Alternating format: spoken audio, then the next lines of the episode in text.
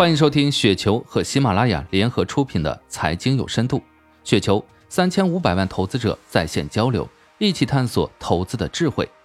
听众朋友们，大家好，我是主播斐石。今天分享的稿件名字叫做《如何判断一个行业的成长空间》，来自于二马游之。股票投资最难的地方在于估值，静态估值没有意义。而要做到动态估值，那么就必须对公司成长性有一个基本的预测。我们看到很多分析企业的文章说了很多，但是最关键的成长性部分往往一带而过，导致一篇鸿篇大论往往也就因此失去了价值。那么是分析者不愿意做成长性分析吗？非也，主要是成长性预测太难了。但是成长性预测恰恰是股票投资最关键的部分，也是必须做的部分，哪怕只能做到定性的预测，也是值得的。最近林园的一个思路给了我启发，这里我分享给大家。这个思路就是和国际巨头做对标。中国作为世界第二大经济体，那么我们的优秀企业在未来是有机会成为国际巨头的。如果我们的某个行业还比较弱小，那么在某个将来，虽然我们不知道是哪个企业会走出来，但是我们会知道这里是有很大概率出现龙头企业的。据此，我们大致知道这个行业的空间会怎么样。林园用银行和医药行业进行中外对比。美国第一大银行摩根大通，二零一九年净利润为三百六十四亿美元，约等于两千三百六十六亿人民币。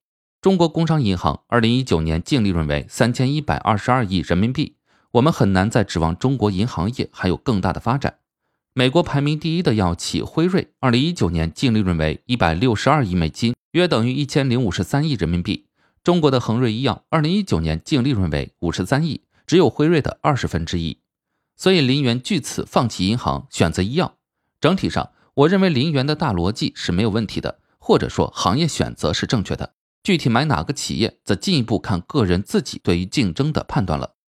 这种以和国际对标的方式看行业成长空间的方法是一个不错的方法，但是使用时还要注意一些很关键的细节变量，毕竟每个国家的情况是不同的。例如，中国企业去和美国企业对比，这个有合理性。如果让一个越南企业也如此对比，估计结论有效性就大打折扣了。这里我举一个例子说明一下如何有效对标。我最初研究保险业的成长空间时，经常看到一些保险研究专家用中国和全球发达国家的保险密度及深度对比，以此得出中国保险业空间巨大。但是后来，随着我对保险行业更深入的了解，我发现将中国和全球发达国家的保险密度及深度对比时，这个方法存在很大的缺陷。因为保险密度及深度是针对商业保险而言的，并未考虑政府主导的社保，而我国公民的保险是以社保为主的。通过保险业这个例子，我们可以看出，通过中外行业对比来预测企业成长空间是一个不错的方法。但是这种对比必须基于深入的了解后才能进行，而不是简单的拍脑袋就下结论。这样做是对自己的钱不负责任。以上就是今天的全部内容，感谢您的收听。